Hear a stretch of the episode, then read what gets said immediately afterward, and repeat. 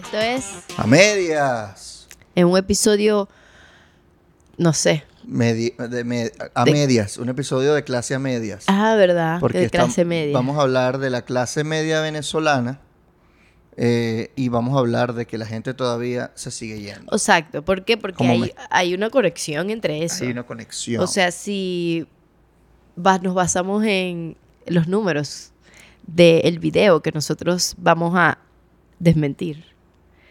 Coño, la ¿Cuál gente video? no se va. El de Data Analysis. Pero no es un video. Es un video, yo lo vi en TikTok. Bueno, pues. ah, bueno, claro, es, fue una manera de difundirlo de la página del Claro, estímulo, que claro. fue donde salió la entrevista Ah, verdad. a Luis Vicente León de Data Analysis, que dio pues una nueva estratificación socioeconómica de Venezuela. Pero antes de entrar en materia, es importante decir que este 13 de junio, si están en Caracas o en las zonas aledañas, O si quieren viajar a o si vernos. quieren venir a vernos, vamos a tener nuestro primer episodio en vivo. Bu- Bueno, es, Es el el segundo, segundo. pero este va a ser el primer episodio de nuestro primer aniversario. Ajá, porque tenemos un año. Entonces, Un ustedes año. pueden ir a ver este episodio en vivo, se va a grabar, se va a publicar, pero obviamente en vivo van a salir muchas cosas que quizás no vayan a salir Y es más divertido. en el episodio público. Y, es pueden comer cotufa. Es más divertido, pueden comer cotufa. Creo Es que no pueden, pero yo las pueden guardar en el bolso y ya. Sí, es el trasnocho cultural. En el trasnocho. Eh, va a haber invitados eh, divertidos que queremos mucho. A Luis Carlos, Tagado Santana y Vero, que Vero es la que ya ha venido para acá dos veces. Vero Chopite, Luis Carlos también vino, Luis Carlos Díaz, y Gabo Santana, que no ha venido, pero eh, le tenemos mucha, Sí, mucha he's estima y creemos, creemos que va- vamos a tener un buen episodio para conversar sobre la innovación en la comunicación política venezolana. O sea, básicamente vamos a hablar de ese tema. Vamos a saber, bueno, hablar sobre los retos de la comunicación política y cómo hacerla más millennial, cómo hacerla más a- apta o, o apetecible para los No jóvenes. sé si para Millennial, Gen Z. para volver a controlar, pero también millennial. Ya, sí. sí, porque ya están en unos códigos super generación boomer, ya ni siquiera es X. Pues la generación X ya se está adaptando más a la millennial. Ok. Pero no, no, no, están en unos códigos muy, muy, está muy atrasados. Y bueno, verdad. Gabo Santana es político, eh, hace vida en Chacao y tiene unos códigos millennials porque es un político Sí. millennial. Entonces, vamos a hablar un poco del, del tema, cómo hacerlo más este, apetecible. Entonces, están invitados, la entrada cuesta 10 dólares. eh, la pueden conseguir con, en ticketmundo.com Y en la o en taquilla de Trasnocho De Cultural. Trasnocho Cultural. Los Sí, los esperamos. Y yo los espero en mi gira en el sur, en Argentina, en Chile, en Uruguay. Eh, las entradas en rdelbúfalo.com. Me voy en julio para allá. Entonces los espero. Vamos a hablar, me voy en julio, el 12, 13 y 14. Ah, tres días. Sí. Venga, pero qué molleja. Es difícil, pero. ¡Para adelante! Yo dije, no, se va un mes, dije yo. No, chicos, si son tres funciones. Coño, pero qué ¿Cómo me molleja. Ni, y ni siquiera una semanita. No, Para turistear. no puedo. No dan los real, no dan, no dan los costos. Bueno. Sí, los boletos son caros para Argentina, así que vayan. Mira, compren verdad. esa entrada. Yo veo ese verguero de gente, por cierto, comprando boletos para ver a Taylor Swift. Y yo, ¿de dónde sacaron esa plata? pues? Claro, hermano. Yo dije, coño, ¿será que Luis Vicente León tenía razón? no, justamente de eso vamos a hablar. Primero, yo creo que vamos a hablar primero de que la gente se sigue yendo. Sí, marico. O sea, antes de ir al tema de las nuevas estratificaciones. porque pasamos de Venezuela se arregló, que ya la gente ya no habla de eso porque ya como que la burbuja, la burbuja falso. explotó. O sea, ya la gente está volviendo a sentir eh, que vive en Venezuela. Tipo, Claro. pasaron unos meses que se les olvidó, pero ahora estás en Venezuela, sigue la inflación y la plata no te alcanza. Y coño, la gente se sigue yendo de Venezuela, la gente sigue pensando que, mejor, que su vida es mejor fuera del país. Y principalmente en las regiones, no, o sea, porque en Caracas es como la, la niña cuidada, la niña cuidada del gobierno. Y de verga, porque igual eh, no tenemos agua, se nos va la luz y hay huecos en las calles. Sí, tal cual. Vi un tuit hace poco de un chamo que decía, es impresionante la cantidad de gente que conozco en Mérida que está vendiendo todo para irse. Ah, coño, algo que, que me está dando cuenta en Mérida es que siento que hay, o sea, he visto muchas personas que están allá que se quejan más de lo que otras personas se quejan. Y yo creo que Mérida está un poco más en la mierda. Sí, sobre todo con la gasolina. Yo lo vi porque yo hice un blog en Instagram y en TikTok de haciendo la cola para la gasolina. Tardé cuatro horas y la hice desde las 10 de la noche hasta las 2 de la mañana. Eh, y la gente en Mérida me dijo, no, primero, uno, qué suerte que fueron cuatro horas. Qué suerte que abre de noche. Oh, Aquí las colas pueden durar días. wow. Y cierran a las 6 de la tarde las bombas. Wow. Gente en San Cristóbal me dijo lo mismo en Ciudad Bolívar. O sea, para allá, para el estado de Bolívar también es un peo el tema de la gasolina. En Barquisimeto, acabo de ir, siguen las colas demasiado largas, es un peo. O sea, el tema de la gasolina es muy feo en el interior, en cualquier ciudad del país. Sí, menos en más- Caracas. sí, mientras más cerca de Caracas, menos problemas. Pero igual, yo me vine en carretera hace dos días y hay colas en la carretera, en las bombas de la autopista. Ah, pues, bueno, o sea, y yo Puede cuando- durar ahí una, dos horas. Ah, cuando fuiste cola. para Valencia, yo también, cuando entrando a Valencia vi un Valencia cola, Barquisimeto y vi, vi, vi burde de cola, tipo, Claro. cuando estaba llegando, y eso como me da un choque de realidad Claro. de lo que sigue pasando. También es que me di cuenta que, no sé, eso es algo muy de perspectiva, probablemente seguro ponemos datos abajo si lo conseguimos, pero allá, ajá, en Mérida es más barato todo, uy, Igual, si alguien sabemos. de Mérida viendo esto, comente. Nos diga, nos y dice. si no son de Mérida, sino de otra ciudad, comenten cuál es su impresión, si conocen gente que se está yendo, como cuánta gente, o sea, hagan como también, nos, díganos su, cómo ven la, la ciudad. Me da cosa con Mérida porque tenemos la vaina de los suicidios, que la gente se mata. Y aparte ahora todo el mundo se quiere ir porque no ve cómo... Sí, hay un episodio que hicimos sobre los suicidios, donde Mérida es una de las ciudades con por- me da cosa porque siento, marico, yo amo Mérida. Me parece que es increíble. Yo también. Y que, que bolas que eso, pero en Yacinei se van a ir para Mérida. Y me di cuenta que uno, la gente allá piensa que 50 dólares es mucha plata. Claro. O sea, wow, es como wow, es, Es, que mucha plata. en todos lados es plata, menos en Caracas. Menos en Caracas. Y que la gente con los, con los eventos, como que eh, se guarda mucho la plata. Es como que si yo voy a pagar esto, ¿qué me vas a dar aparte del evento? Y prefieren pagar en, en puerta porque es tan difícil llegar a Mérida que la mayoría de los shows se cancelan o que no, ¿sabes? Como que hay un peo ahí Ah, y la gente prefiere pagar en puerta. O sea, es como que están muy Qué bola. agarrando su plata, pues, y cuidando su plata. Incluso dicen, ah, es un show, pero ¿qué me vas a dar? Aparte un combo, show. viene un combo, porque es como, Ah, coño, le... Como tipo una, una cervecita y una hamburguesita, una cosita. Sí, o sea, porque obviamente aquí en Caracas Claro. y en las ciudades más grandes uno está acostumbrado y que, ah, bueno, sí, un cover, entras y ya. Qué heavy. Pero me estoy imaginando cómo es, cómo se divierten, cuál es el ocio que tienen en Mérida. El- los hongos de Bosque Pino. Ah, claro. Saludos a Mérida. No, que todo el mundo dice que los hongos de ahí son alucinógenos y que son sabrosos. ¿Será probar hongo? Nunca lo he probado. Hay que probarlo, a ver. Yo probaría, Capaz pero- uno se le ocurre un mejor sistema de, de gobierno. Probablemente. Para los probablemente. politólogos, coman hongos. Coma- coño, hay un, ep- un episodio de una serie que yo vi en pandemia que se llama, eh, que sale Meghan Markle. Ujú. Suits, Suits, Suits, ¿cómo se dice Suits. Suits? ¿verdad? Es Suits. Y fumaron marihuana y se les, se les abrió la mente y agarraron una nueva vaina de negocio. Y yo, ah, Probablemente. coño, a mí no me pasa. No, Ah, a mí no me pasa. a mí tampoco. Ajá. Porque no fumo.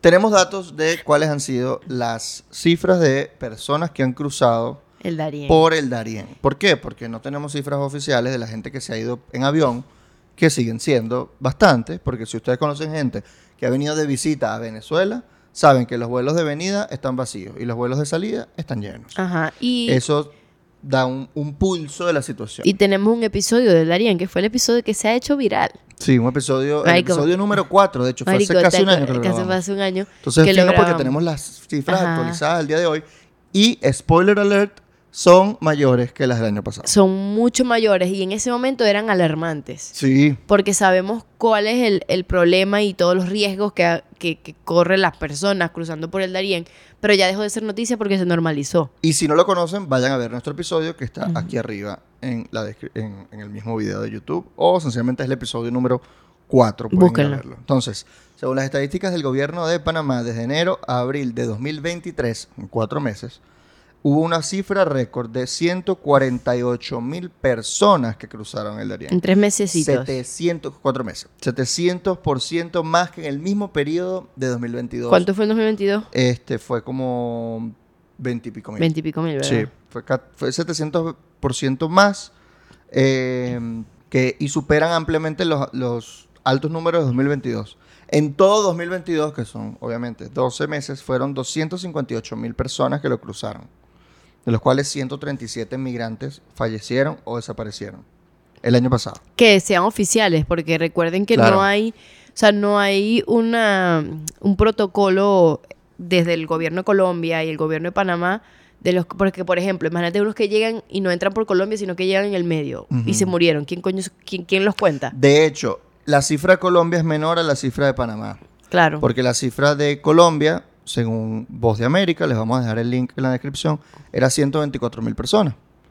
Y según el gobierno de Panamá, recordamos, es 148 mil. O sea que la mayoría seguro cuales- llegaron a la mitad, que no entraron por Colombia. Sí, exacto. Entraron sea- por Panamá. Entraron por otro lado. Y eh, de los cuales 30 mil son venezolanos. Es decir, la quinta parte de los migrantes. La siguiente nacionalidad que más cruza por el Darién la- son o sea, los la haitianos. principal nacionalidad es Venezuela. Exacto. La segunda son los haitianos. O sea, pro- en promedio se van como 6 mil venezolanos más, como 7 mil, 8 mil venezolanos eh, al mes por el Darién. Wow. Y de continuar la tendencia, estiman las autoridades, en el año 2023 podría cerrar con 400 mil personas que cruzan el Darién, que es más de tres veces más, eh, más de tres veces la cantidad del año pasado. Eso es mucha gente que se sigue yendo y obviamente nadie lo dice, ¿no? Nadie lo dice y creo que pues, me molesta que, se- que haya dejado de ser noticia. Claro. Pero es que, bueno, se normaliza la situación. Igual que hay tantas cosas que pasan en el país que ya la migración es que, ay, sí, marico, yo sé que tu mundo se está yendo. Ya no es como el boom de que, ay, nos fuimos Claro. y la ola migratoria. Pero se que- cae la mentira del el año pasado, del 2022. Claro, estábamos saliendo de pandemia. Hay un rebrote de la economía. La gente sale a la calle, va a gastar plata. Hay consumo. Creció la economía. Eso no es, ver- eso no es falso. Creció. ¿Cuánto por Entre ciento? 9 y 15% son Sí. las cifras que se estiman. O sea, la que 15% economía- la más. sí creció. Y lo vamos a volver a repetir, creció, pero, y lo volvemos a decir, es como si estuvieses bañado en pupú hasta el cuello y de pronto te moviste un poquito y el pupú te llega al pecho, pero seguís en la mierda. Totalmente. Eso es nuestra... Ese es Que lo nuestro hemos dicho cada vez. análisis polito-escatológico. Ajá. Eh, ahora. ¿Viste que, que evité decir groserías? Sí, sí, sí. Dijiste pupú. ¿La viste? y no mierda. Muy bien. Pero, pero, es importante decirlo, la economía desde 2013 cayó 80%. Y lo vimos en el episodio número 6, si mal no recuerdo, junto a Omar Zambrano. Donde hablábamos de cómo estaba la economía en 2022. También lo ¿Ese pueden no fue de escuchar. Henkel? No, eso fue con Omar. Ah. Eh, con Henkel fue cómo estaba el dólar. ah. Porque había subido el dólar. Entonces, la economía en 2022, sí, le preguntamos a la gente cuánto ganaba en promedio y tal, o cuánto debía ganar la gente. Y hablamos con Omar, que es economista. Que es nuestro eh, economista de confianza. Sí, sí. Tiene una firma que se llama Think Anova, donde Que hace análisis macro y microeconómico de, sobre todo de Venezuela. Y eh, pues analizó el tema de lo- el- el- la economía, cayó 80%. Entonces, si crece 15, no significa que creció el 15 que perdió el del 80. No, no, no. Para recuperar la economía hasta como hasta la que teníamos en 2013, hace falta crecer 10 años seguidos 20%.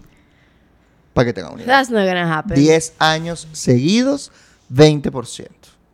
Entonces, eso no está pasando ahorita en Venezuela, porque no se están reactivando eh, ni el comercio ni la economía. Porque Tenemos no hay estadísticas. Cambios, no hay cambios estructurales, Sí. no hay políticas que busquen incentivar la economía y sacarla de donde está. De hecho, hay una encuesta de Conindustria que dice que el 54% del gremio de los industriales considera que eh, la economía está peor que el año pasado. Y esta es una encuesta de marzo de 2023.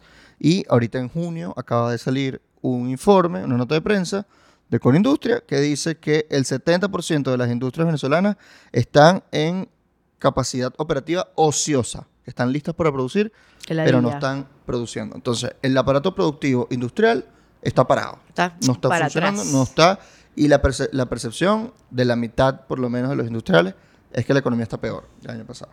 Probablemente la otra mitad no es que quiera que esté mejor, sino que está quizá igual. Pero no está como conozco- ah. Exacto. No Pero se conozco- siente, o sea, se siente que no está igual que el año pasado, que Obvio. está como, como todo está más difícil, las cosas están más caras, Sí. eh, el costo de vida es más caro. Y bueno, tenemos a nuestra amiga, que la, la- la- la de los comedores. Ajá, tenemos una amiga que tiene eh, comedores, Zonas populares. sociales en zonas populares, zonas donde populares. ve, ellos miden a los niños que ellos alimentan en el comedor y están comiendo menos. Los O sea, niños tienen, están- cuando ella nos dijo que los, los pesaron y que los niños están pesando en promedio 5 kilos menos. O sea, no están comiendo lo suficiente y eso se refleja en la... O sea, Y los, padres, sí, y los padres dicen que se siente que están como en la situación económica de 2014. Mierda. Esos son barrios caraqueños, o sea, personas que viven en barrios caraqueños. O sea, y eso es la, la mayoría de la población venezolana. O sea, Sí. esa es la realidad del país, no la que se ve. Y creo que lo vamos a repetir cada vez que salga alguien para atendiendo como de, de, de, de tapar el sol con un dedo. Porque siempre hay un marico que saca algo como que, ay, mira, Venezuela está bien. No está bien. No está que tengo un kiosco ahí al lado que me penda vainas en dólares, no hace que esté bien. Simplemente es distinto. Es distinto a lo que estábamos acostumbrados. Que esté un poquito mejor, maybe, pero eso no hace que te mejore la calidad de vida. Para nada. De hecho, eh, surge un, una, una nueva encuesta de Data Analysis. Y ¿Qué yo habla? que, es que aquí vamos a pensar, nosotros le creemos a Data Analysis, no lo sabemos. Data Analysis, A Raro. Menos, a menos que digan cómo fue su muestra, cómo fue su es que yo no la recabación de los datos, porque la verdad es que uno duda mucho de no este explican estudio. y no dan contexto. Exacto. Ese es el problema, no me das contexto. No, no, no. tiran la vaina ahí dicen a quién entrevistaron. y no dicen nada y dije que, ok, papi, ¿de dónde? ¿De dónde? Exacto. Usted sacó Entonces, eso. Vamos a leer lo que dice Data Analysis según, bueno, citado en el estímulo. Entrevistaron a Luis Vicente León y dicen, el primer peldaño del, del nuevo estrato socioeconómico dice que no hay que fijarse en si una persona tiene un apartamento o no, sino en su capacidad de ingreso y consumo. O sea que él ya cambiando la manera en cómo se solía ver la clase media, que era una persona que, bueno, tienes un apartamento donde puedes vivir, puede que tengas un ingreso relativamente bajo o no muy alto, pero bueno, tienes un techo de donde, donde vivir, etcétera, ¿no? Él dice que ya usualmente las personas de la clase media anterior, que ahorita están mayores, dice que son las más afectadas económicamente.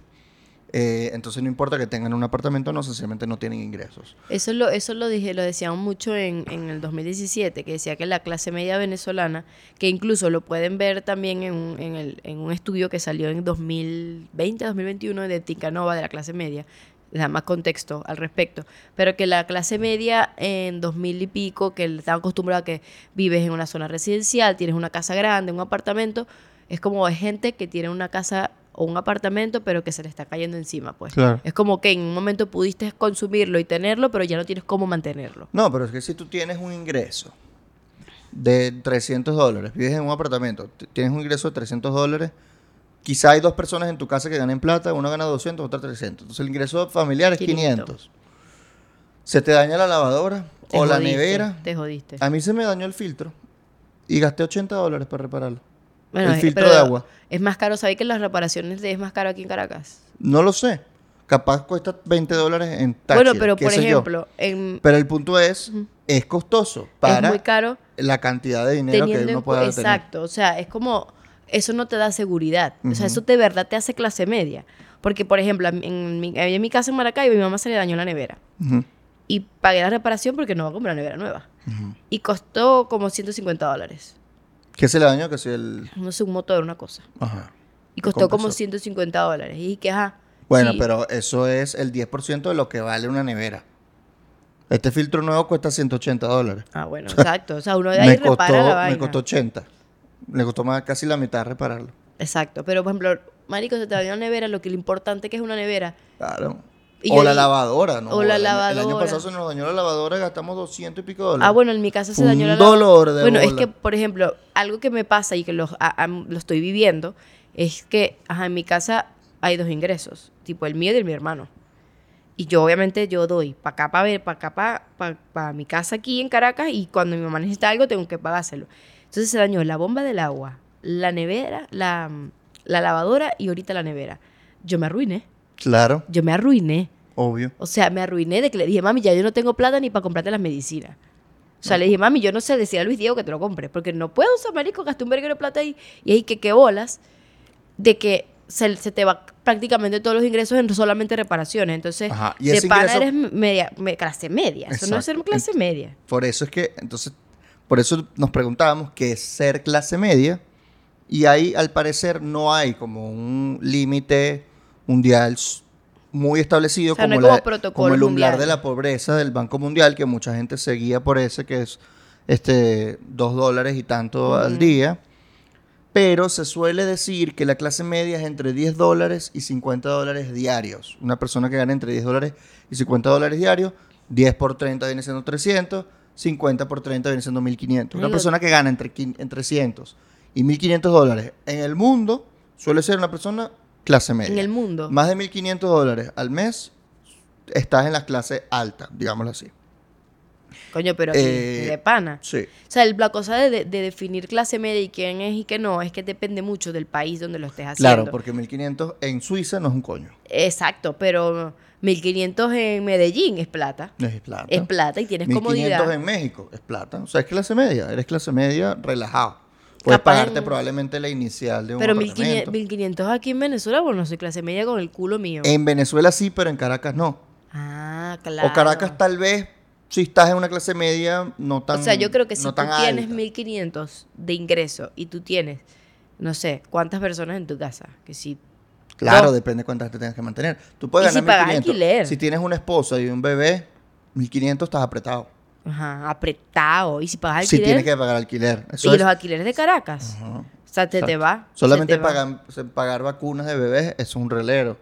Este, el servicio médico. sí, ya ir al sí. pediatra, ese tipo de vaina, un- una sesión. No, joder, yo gasto plata pues, llevando los gatos al veterinario, me imagino un Por bebé. eso, claro, exacto. Son, todos son gastos de país con economías pujantes. Sí, o ir al, al médico te puede costar 100 dólares una sesión, depende. Una, una, ¿cómo se llama? Una consulta. Si es que si con un internista te puede costar 80. Bueno, si, si es un odontólogo te puede costar 40, si Patty, 50. Patty, nuestra patroncita que ya está en Chile, ella dijo, coño, te, me fui cinco meses a Venezuela y ahorita no puedo agarrar vacaciones de la cantidad de plata que gasté. O sea, tipo, es tan Está cara Venezuela que estoy como, coño, ya va, tengo que bajarle dos porque no me tengo que trabajar más porque gasté demasiada plata en Venezuela. Exacto. Entonces, por eso me llama la atención, porque ya, ya tenemos como un contexto de Luis Vicente León y Data Analysis, tipo, no mucha gente confía en lo que dice, pero ahora es como, me, me, me, me llama, so- no sé, tengo como sospecha. Claro, porque hay, hay ciertas cosas que hay que ver. Entonces, si, el, si uno es clase media entre 10 y 50 dólares diarios, en promedio, ¿no? Eh, 50 ellos dólares diarios, ¿cuánto es? Como 900 dólares. 1.500 dólares Ajá. al mes. Eh, entonces, ellos tienen un promedio familiar. Ellos calcularon el promedio de familia, no de personas. ¿No? Y el promedio familiar en Venezuela, como se fue la gente, mucha gente del país, se fue casi el 20% de la población, Qué feo. bajó. Antes el promedio de familia por Venezuela era 3.8 personas por familia, ahorita es 3.3 personas. Entonces, si tú te calculas 1.500 entre 3.3, te da como 400 y pico por persona, que produce cada persona de esa familia en promedio, ¿no? Entonces, ¿cuál es Da 500. el estrato? Da 500, ¿no? Entre 3.3. Ah, ok. Eh, ¿Cuál es el est- los nuevos estratos que dice Data Analysis? En el primer peldaño está el 3.7 de los venezolanos que integran familias con ingresos superiores a 5.560 dólares mensuales. Yo solo enchufado, sorry. Bueno, o gente rica o gente con plata. Pues, O la gente que tiene mucha si plata. tú tienes una, un negocio Es verdad. O sea, no podemos que negar que, venda sí hay gente con sí, plata en claro, Venezuela. Obvio, obvio lo hay. O sea, tampoco es que todo el mundo es enchufado, sí hay gente que hace su plata, que tiene Sí, su negocio, que tiene su un huevonada. médico. Un médico, médico que te hace cobra plata. 500 dólares por operación y puede operar 5 veces, 6 veces, 7 veces a la semana. Ajá. Eso, eso, está- ahí están las plata. Y hay médicos que joden Venezuela. No sé si el 3% de las familias venezolanas eh, tiene un O médico. sea, yo leí eso y no lo vi tan probable, descabellado. no lo veo- eso no lo veo yo no lo vi descabellado. Ahora, lo curioso es que el 12.9% de los ciudadanos calcula 28 millones entre por, por 12.9%. Por 12.9. Sí, bueno, por 0.129. ¿No? Eh, Papi, yo no sé qué coño hice. no estás calculando la... Exacto, son 3.6 millones de personas o eh, personas que pertenecen a familias que ganan entre... ¿Pero por qué estoy poniendo 28 1700? millones? ¿Hay 28 Porque- millones ahorita? Sí, sí, se fue un gentío. Ya no hay 30 millones en Venezuela. ah, verdad. Este, 1.734 dólares y 5.560. O sea, eh, el 12.9 gana entre 3.700 y 5.500. 3 y él millones le de llama personas. a eso la clase media emergente. 3.6 millones de personas. Entonces, el 12.9% de los ciudadanos gana, pertenece a núcleos familiares entre 1.700 Pero ese y núcleo 5.500. familiar, ¿cuántas personas tiene? 3.3.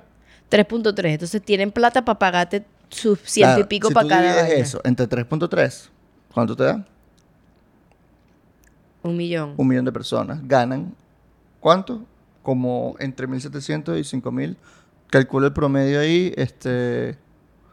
Bueno, no sé. Papi, yo estudié ciencia ajá, política. ganan miles de dólares al mes. O sea, más Un de millón mil- de personas. Un millón de... Pero yo no habíamos sacado los, el 3, mil, 3 millones. Sí, 3 millones las familias. O sea, son Ah. personas... Entonces cada persona gana O sea, mil y pico. en una familia donde hay un papá, una esposa y dos hijos, capaz el papá gana 5 mil si es un gerente de una empresa y los hijos no ganan no ganan 5 una mil, pero son parte de esos 3 millones de personas. Y hay gente que tiene sueldos entre 1.700 y 5.500, los, los hay.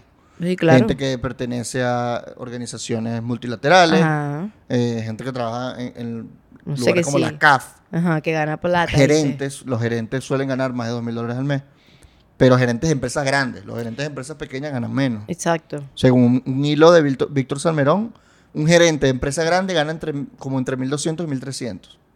Ok. Pero de empresa pequeña ganas como Sí, 500. como 500, ajá. Entonces, en Venezuela no hay demasiadas empresas grandes. Eh, O sea, yo creo que un gerente de un banco sí. te debe ganar unos 500 dólares. No, un gerente de un banco Ah, claro. te gana mil, más de mil. Fácil. Sí, sí, sí. Dependiendo del banco, pero sí. Bueno, Pero claro, este, no son todos, o sea, eso no es una gran masa. eso no es la, no, no es la mayoría, marico. Es como... Sigue siendo una burbuja. Sigue Dice- siendo no. muy, muy pocas personas. a mí lo que me parece, si existe esta cantidad de gente, esto no es una clase media. La clase media se supone que es la clase que está en el medio. Está en el medio. Pero el, el 12 punto, si el 12% lo gana, es una clase eh, alta. Es una o clase, clase media alta. Sí, es una clase muy, muy, hay muy poca gente allí. Es que yo creo que él debió haber caracterizado lo que él piensa como clase media. Para, para que diga, porque tú lo estás calificando de esa manera. Porque mi entendimiento de clase media, cuando que tú buscas, es que es una persona que pueda cumplir sus necesidades básicas. Tipo, tú puedes, con la canasta básica, la canasta básica cuenta con la, o sea, es ropa Toda y todo eso, ¿no? comida, ropa. Bueno, tú puedes ir con la canasta básica, vivienda, transporte y ocio. y pagar colegio, educación, y colegio, salud. educación, salud. O sea, tú tienes todo eso, lo tienes ya cubierto. Y, y te, te queda platica. O sea, tú estás, no es que eres rico, pero no estás desesperado por plata.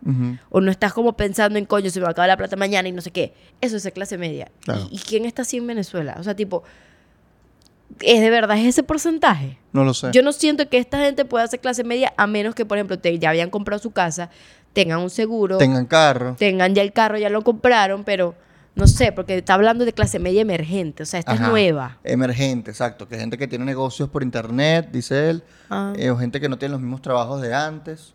ok. O sea, que no es que tú nada más estás como empleado en un lugar. Este, médicos, etcétera, ¿no?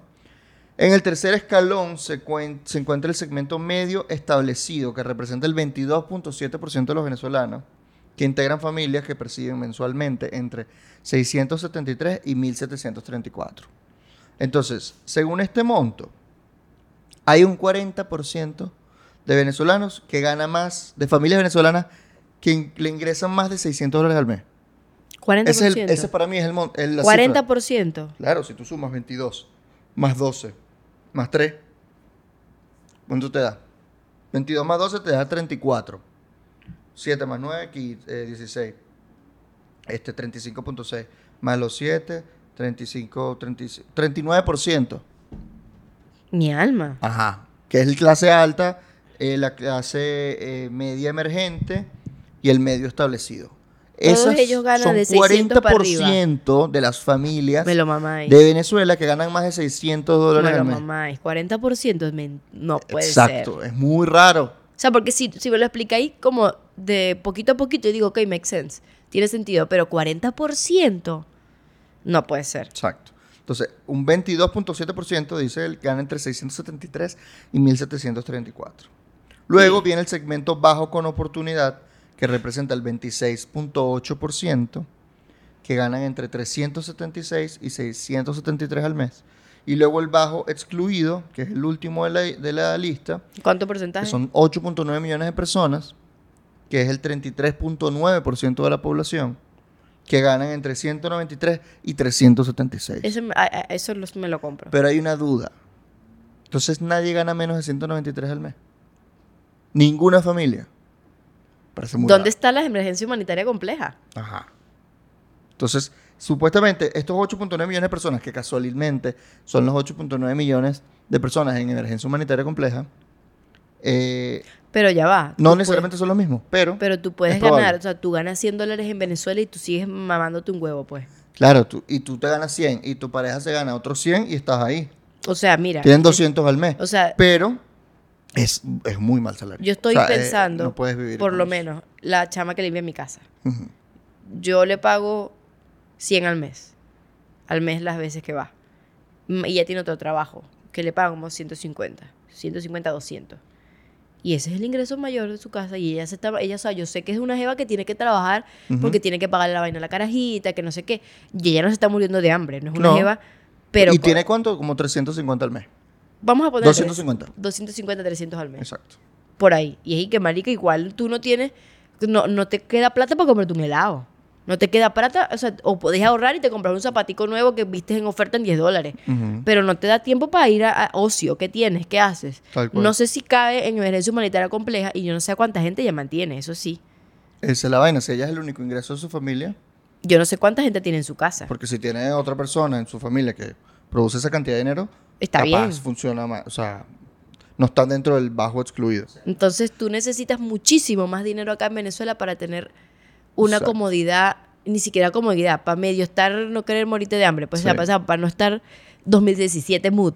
Exacto. Pero es mucho más dinero. Pero aparte de la información de data análisis, tenemos como contraste un hilo de eh, el economista Omar Zambrano, donde él analiza esta data, ¿no? sí, Con porque uno le preguntó, porque uno aquí, uno es comunicador Claro. y politólogo, uno no sabe bien de economía. Le preguntamos, mira, esto es posible. Y lo esto llamamos ayer en la noche pensando que él estaba en Venezuela y resulta que estaba en España. Así que probablemente lo despertamos, estaba en una hora que no debíamos haberlo Sí, llamado. lo llamamos como a las 5 Pero no importa, él, él es hora. he's our friend. y He's our dijo, friend. bueno, mañana hago un hilo. Entonces, Y nos, nos, nos lo pasó por WhatsApp explicándonos claro. porque él dice que no piensa que esto sea eh, real o que no está muy acorde a la realidad. Claro. Entonces dijo, a ver, si uno toma estos segmentos así, saca un promedio ponderado general para todo el país basado en el tamaño de cada uno de los segmentos, eso da un promedio por familia de 1.187 dólares al mes. Ajá. Eso de aproximadamente un ingreso per cápita de 367 dólares mensuales por persona. Por venezolano. Por venezolano. En promedio. En promedio. Una locura. Y que eso es posible, la respuesta corta es que no. De hecho, contradice la evidencia de las encuestas de hogares y luce demasiado alto en el plano regional. La última encuesta de hogares que tenemos disponible es de principios de 2022. En ella el ingreso per cápita promedio era de 42 dólares, no de mil y pico, no de 367. Y que pudo haberse multiplicado por 9 los ingresos desde la última encuesta en un tan corto tiempo es prácticamente imposible. O sea, no, es, no está pegado a la realidad. Aquí él nos pasó, que es como el, el gráfico, Es un que- gráfico que él hizo. que él hizo y ahí nos deja ver lo poco probable que es esto. Porque dice, el punto, ¿cómo luce ese ingreso per cápita en el, en el, en el plano regional? Vamos a poner aquí el, El gráfico. el gráfico. Pero este gráfico dice que de todos los países latinoamericanos, Venezuela es el tercero con mayor ingreso per cápita. Mm. ¿What? No tiene sentido. Por encima de. por encima, o sea, estás encima de Brasil, de Ecuador, de Bolivia, de Paraguay, de Argentina, de El Salvador, de la República Dominicana, de Perú y de Colombia. Imposible. O sea, hasta de Colombia. Entonces dice que el ingreso per cápita de Natanálisis sería aproximadamente el tercero más alto de toda la región. Eh, El ingreso por persona. o sea- Según esos números, ¿no? Y es un país que tiene casi 500% de, de, de, de inflación, anual. o sea, no tiene sentido que en un país con 458% de inflación, como dijo el Observatorio Venezolano de Finanzas, publicó hace unos días, que en mayo la inflación fue de 8%, la, inter- la interanual es 458, es decir, de mayo del año pasado a mayo de este año, y la acumulada, de que, que va de enero a, a mayo, fue de ochenta y tantos, no recuerdo si... 80 y- Incluso Ricardo le preguntó, como, como un país con casi 500% de inflación, interanual aumente sus ingresos sin que crezca la economía. Entonces Omar le dice, ok, sí creció la economía en 2022, los salarios también crecieron. Como mencionamos pero no, hace rato. Pero no lo suficiente como para que se multiplique por nueve los ingresos. Claro. Incluso, eh, algo que nos ha dicho Omar mucho es que esta economía de los bodegones, no sé qué, no es sustentable y que los ingresos de las personas que están en el sector comercio se mantienen o bajan porque no estamos en la mejor economía. O sea, no es que donde los negocios son súper fructíferos y que le van a poder pagar más a las personas, le pueden aumentar y nada por el estilo. Y además que los ingresos no son salarios, son bonos, son Ajá. bonificaciones. O sea,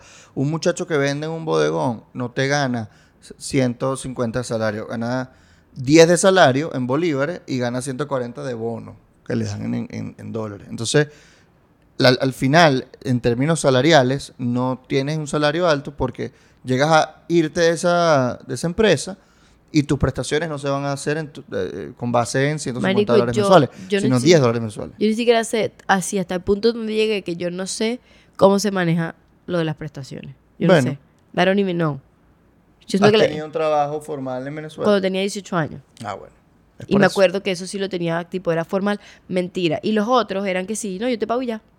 No había nada. un salario Y ya, me pagaban y ya. Y no, no sé, ni siquiera sé para qué sirve, imagínate. O sea, yo sé que supuestamente para jubilación, ¿no? Claro, las prestaciones te- en teoría te dan, si te llegan a despedir, que ya no se po- podría por la inamovilidad laboral, te tienen que pagar una bonificación por haber sido, por haber prestado. Claro. Entonces, las prestaciones, generalmente, es que te quitan una parte al mes y te las van acumulando. Claro. Cuando tú te vas, te dan eso.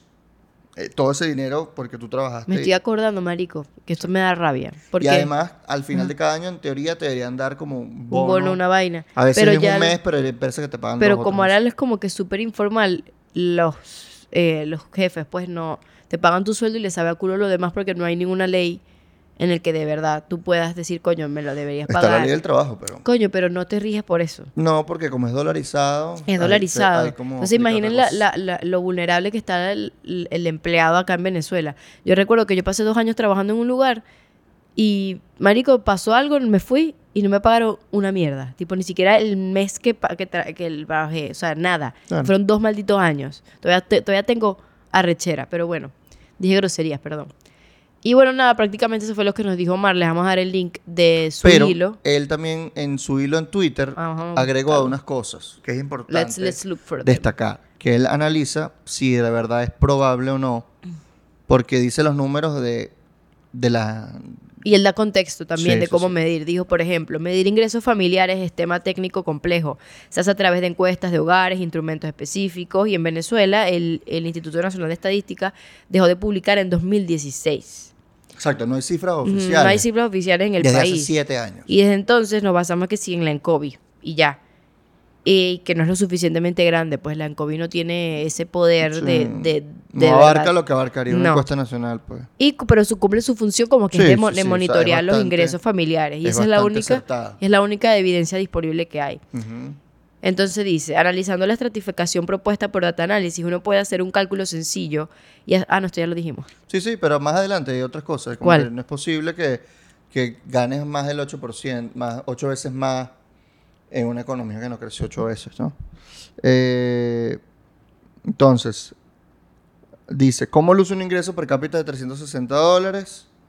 Frente, fuente de las cifras regionales es el Centro de, Estudios Distributivos y Laborales y Sociales de la Universidad de La Plata de Argentina, que es el, el gráfico que les, le mostramos y dice que aunque la economía creció un 15%, se pregunta él, eh, no se puede multiplicar los ingresos per cápita ocho veces en tan poco tiempo.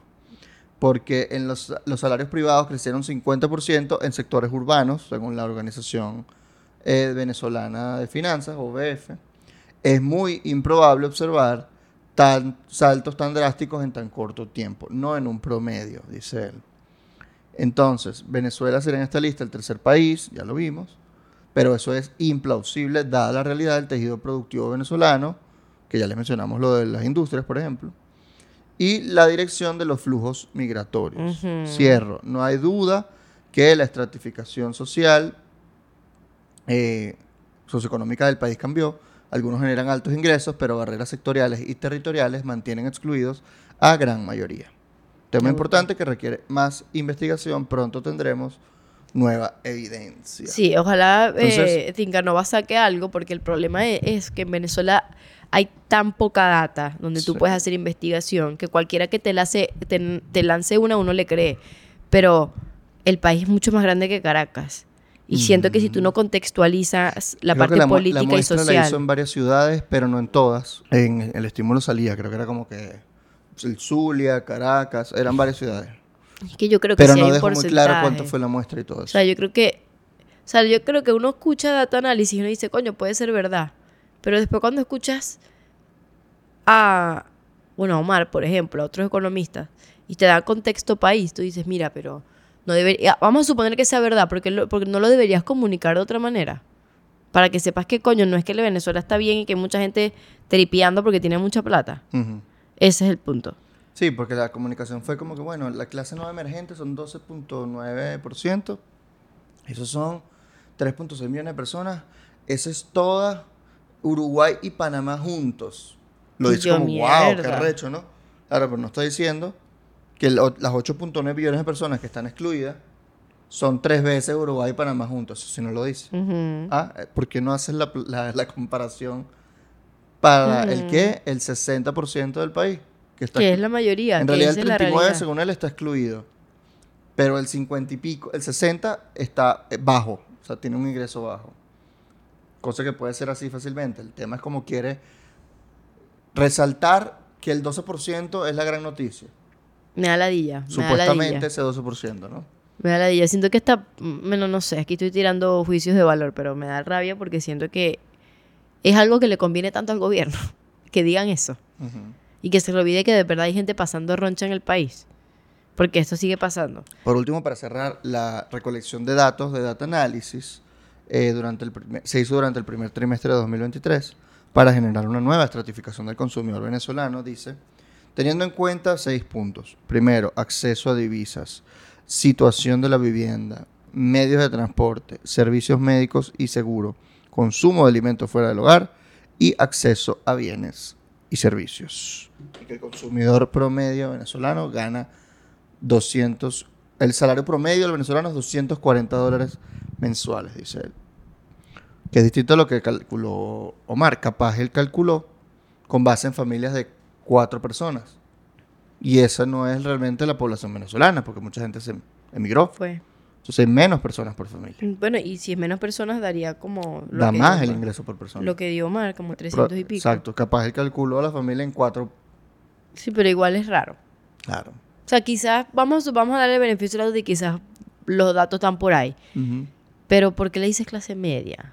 ¿Por A qué una lo clase hablas que así? notablemente no es media. O sea, eso no es media. Eso es una gente que tiene mucha plata y una gente que está ahí medio... No, no se está muriendo, pero está ahí. Y la otra está mamándose un huevo. Eso es lo que está pasando. Pero bueno, La clase media jodida. la pasé... ¿Qué? La, La, clase media jodida se llama. eso. Media jodida, verdad. Pero, Pero, en realidad, si tú te pones a ver, la clase media vendría siendo la que es de 1500 para abajo. Es decir, Ujú. El 85% de la población. Porque si tú calculas el 3.7 del, del alto estrato más el 12.9, eso te da 15.6%. Todo lo que está por debajo son familias que ganan 1.700 o menos al mes. Pero si gané 1500 sin más. Familias, familias, Ah. no personas. Ah. Entonces, en realidad, todo eso están por debajo de la clase media mundial. Wow. Entonces, en realidad no es la clase media. No, eres pobre, pero en Venezuela quizás sois media porque la mayoría es tan pobre que si tenéis dos dolitas en, Sí. en, el, en el bolsillo, ajá. Tal cual. Porque tienes los mismos ingresos, los mismos costos de afuera. Aquí, pagar una reparación acá no te va, te va a salir más barata en Colombia, probablemente, de un electrodoméstico o algo por el estilo. Entonces, bueno, entonces fue, nosotros somos parte de la clase a medias. A medias. Así que esto fue, en conclusión, Quedamos a medias. Los esperamos el 13 de junio. Vayan, en vivo, vayan. Trasnoche Cultural. Vayan. Ticketmundo.com. Ticketmundo.com. En ticketmundo.com. Las entradas en ticketmundo.com. Mira, vayan a nuestro Patreon. Ahí ¿Verdad? tenemos contenido extra. Vamos a hablar de lo que pasó con Colombia, con el embajador El. Benedetti, ese brollo tan loco que ya dejó de ser embajador en Venezuela por Gracias todos los Dios. audios que publicó contra la jefa de gabinete del gobierno de Petro. Bye. Y vamos a hablar de muchas cosas también en los siguientes episodios. Hay un montón de contenido extra ahí que pueden ver y nos pueden apoyar con solo 5 dólares al mes. Cinco doritas. Cinco. Entonces, nos vemos. Nos Bye. esperamos. Bye.